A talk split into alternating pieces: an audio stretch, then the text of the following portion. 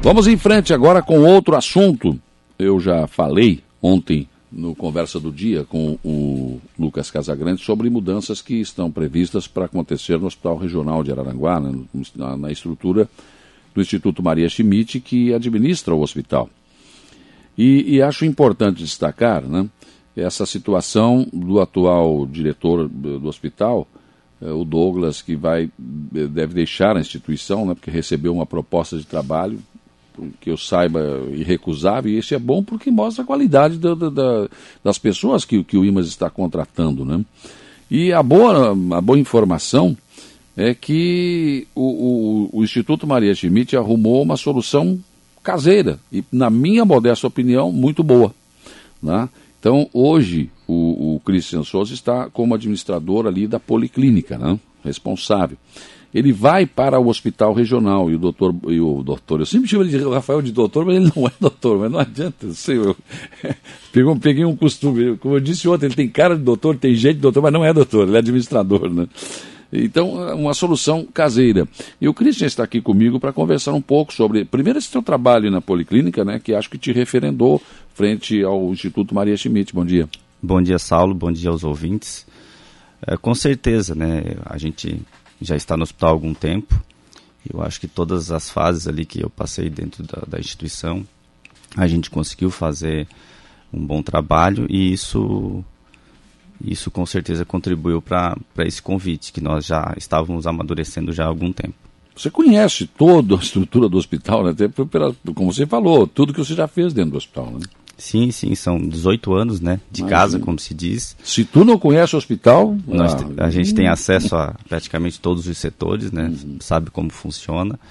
E vamos ver o que a gente pode contribuir. A gente acredita que consegue fazer um grande trabalho, dar continuidade, excelente trabalho que o Rafael é, vem fazendo. Juntos estamos planejando o hospital já para 2022. Né? Já temos alguns objetivos traçados, sempre tentando a qualificação e a aperfeiçoamento aí nos processos de saúde. Mas você me, me, falava ontem, né? A gente conversou pelo WhatsApp e você me falava o seguinte: não, não, não tem saída trágica, é algo bem tranquilo, né? Vai ser feita uma transição, isso não acontece, não vai acontecer do dia para a noite, né? E, e, principalmente porque o Douglas está disposto, vai continuar morando em Araranguá, inclusive, né? Sim, sim. É, a gente vai fazer a transição em novembro, né? O Rafael ainda fica como, como diretor. E, para pegar todas as informações né, é, nessa parte administrativa. Uh, o Rafael continua na instituição, né, ele vai, vai para a matriz, então vai continuar dando suporte também. Então, é uma transição bem tranquila para dar continuidade mesmo ao, ao, ao bom trabalho que está sendo feito sem interrupção de nenhum fluxo, nenhum processo. O que, que, na tua visão, precisa encaminhar melhor no hospital regional? Os dois principais objetivos que a gente já vem planejando é uma acreditação hospitalar, né, que é o um método de avaliação da qualidade dos serviços, e uma, uma contínua melhoria nos processos, né, tipo o ISO 9000, enfim. No hospital tem alguns tipo ONA, então nós já estamos buscando essa acreditação hospitalar que qualifica muito o atendimento, né, da assistência à segurança do paciente. E também uh, estreitar os laços cada vez maior com a sociedade. Uh, principalmente com a reativação do Conselho Consultivo e o fortalecimento do Conselho Consultivo. É um objetivo é, meu em trazer a sociedade para dentro do hospital e ajudar na, na gestão também, tanto uhum. fiscalizando quanto decidindo para que dê transparência e para a gente consiga fazer um, um, bom trabalho. Eu fiz mais ou menos isso na policlínica com os secretários de saúde e funcionou muito bem. Pois é, é, essa tua, essa tua, tua primeira experiência com o secretário de saúde, acho que isso você vai ampliar agora para a direção do hospital, né? Sim, sim, esse é o objetivo. É, trazer pessoas capacitadas, né, pessoas que a gente sabe que são idôneas, para ajudar em todo o processo da administração do hospital, é, buscarmos recursos, ampliarmos serviços, estreitar o laço com o poder público também. Então, acho que juntos a gente pode, pode ir mais longe. Agora, é, por exemplo, o hospital regional, mas não é o hospital regional, né? Porque a, a, a UPA também, os, os, secretários de saúde hoje estão enfrentando problemas na contratação de médicos, principalmente pediatras, né? Sim, sim. Inclusive, abrimos o edital para pediatra, não teve uma procura. Hum. Há uma dificuldade em fechar as escalas nessas especialidades. Vamos continuar tentando, vamos tentar buscar em outros, outras regiões, um, porque o hospital precisa e a região precisa desse profissional. É, e, e, mas está em falta, né? Ou Sim. pelo menos não demonstra interesse.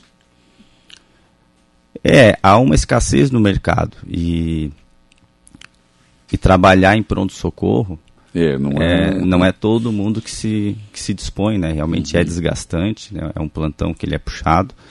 Mas eu acredito que a gente consiga abrir sim, a curto prazo. Hum. Houve um tempo em que os médicos do, do pronto-socorro foram treinados, né? receberam um treinamento especial para poder suprir, de certa forma, essa falta. Né? Sim, sim, passaram por treinamentos para poder dar o atendimento né, em pediatria, mesmo não sendo pediatra. Né? Eles podem fazer isso. Uh, eu acho que fizeram da melhor forma possível, mas com certeza o especialista ele consegue oferecer um, um serviço de melhor qualidade, até porque ele, é da área dele. Né? Claro, né? lógico, teria que ter, né? Era bom que tivesse pelo menos um pediatra, né? De plantão, enfim, não sei qual é. O, na, na UPA, no, nos, nos postos de saúde de outros municípios também, mas é uma dificuldade. Você não, hoje, a Universidade Federal de Santa Catarina, recentemente, eh, o pessoal teve aqui no programa falando sobre isso. Abriram um edital para médico para para ministrar aula e não apareceu ninguém. Foi Sim. relançado, agora até nem sei como é que ficou, né? mas não apareceu. Quer dizer, é, é uma dificuldade, principalmente nesse momento que a gente ainda está passando pela pandemia, né? Estamos aí com um número bem baixo de, de pacientes infectados pelo Covid-19. Uh, o profissional médico, ele realmente foi um profissional que, que ficou bem, bem escasso. Está né, disputado no mercado. Está né? disputado, tá disputado. O Rogério, secretário de Saúde do Arroio de Silva, Rogério Ferreira da Costa Júnior, a região vai com certeza ganhar muito com o Christian na direção do, geral do hospital. O Christian foi um divisor de águas na direção da policlínica e com certeza no hospital não vai ser diferente. Trabalhamos juntos ali dentro, né? Muitos anos. E sei do amor que ele tem pelo hospital regional. Então. Né? Obrigado, Rogério. Tá, tá referendado aí pelo Rogério, que está fazendo também um belo trabalho lá no, no, na Secretaria de Saúde do Arroio de Silva, inclusive sendo elogiado pelos vereadores não só de situação, mas de oposição também. Né? O Rogério tem feito um excelente trabalho. É, eu acho que é uma secretaria modelo para muita gente. É. O André Alves está te mandando um abraço, capacidade ele tem de sobra. Né? A Luciana Fagundes, bom dia, um abração para você, especial para o Christian, que está aqui conosco. Né? E deixa eu colocar na, na conversa também o Rafael Bonfada, porque, claro, eh, muda também né, a, a, sua, a sua posição né, é dentro da, da, uh, da estrutura do Instituto Maria Schmidt e do Hospital Regional de Araranguá. Rafael Bonfada, como é que você eh, recebe, né, como é que está observando essas, essa movimentação que, claro, vai ter que ser feita a partir da saída do Douglas Cláudio aí da, da, da como diretor executivo do Hospital Regional. Bom dia. Bom dia, Paulo. Todos. É um prazer estar falando com vocês novamente. Então, realmente, é, surgiu essa oportunidade, né, de, de, de estar trabalhando agora na, na matriz, junto ao IMAS, uhum. né. É, é, é, um momento importante para o IMAS também, eu acredito, e, e para o próprio hospital regional. Então, eu acredito que o Christian vai chegar numa boa hora. Ele tem condições de, de assumir e, e continuar com esse trabalho, né? Tem envolvimento com, com as lideranças da região, que isso ajuda muito, né? E, e é claro, eu estou indo para a Matriz para ajudar, para naquilo que for preciso. E vamos ver se, se eu vou estar próximo também do Christian nesse momento, claro. para a gente dar continuidade à administração. Vai estar se apoiando aí para continuar o trabalho. Porque, na verdade, tanto você quanto ele têm algo em comum. Você já conhece bem a estrutura, né? Sim, sim, isso é muito importante. Até o Cristian está tá bem mais tempo, né? passou por outras é. gestões, conhece bem. É, e agora, é lógico, mais próximo da, da direção, ele, ele vai ter uma, uma visão até, vai agregar né, bastante é, ao conhecimento que ele já tem e trazendo o que a gente já faz, né? A gente vai fechar três anos aí à frente do, do Hospital Regional. É, o IMAS, a gente acredita que está fazendo uma boa gestão e isso é reconhecido até pelo, pela própria comunidade e pelas pessoas que acompanham o nosso trabalho. Então isso aí fortalece também isso, faz com que tenha uma, uma mudança, né? tendo continuidade, sem alterações. Isso aí também é, é, bem, é bem importante para que as pessoas é, tenham a segurança de que vai vir para somar, para agregar cada vez mais. Certo. O Douglas também né, vai continuar morando em Aranaguá, está de boa, tranquilo. Essa transição vai ser absolutamente tranquila, né? Sim, vai ser. O Douglas, ele, ele, ele ficou bastante tempo aí conosco também, né? É um grande profissional. Ele agregou, trouxe bastante experiência, conhecimento com, com a visão dele, com a forma dele de trabalho, né? É, a gente já conversou também um pouco sobre é, essa transição.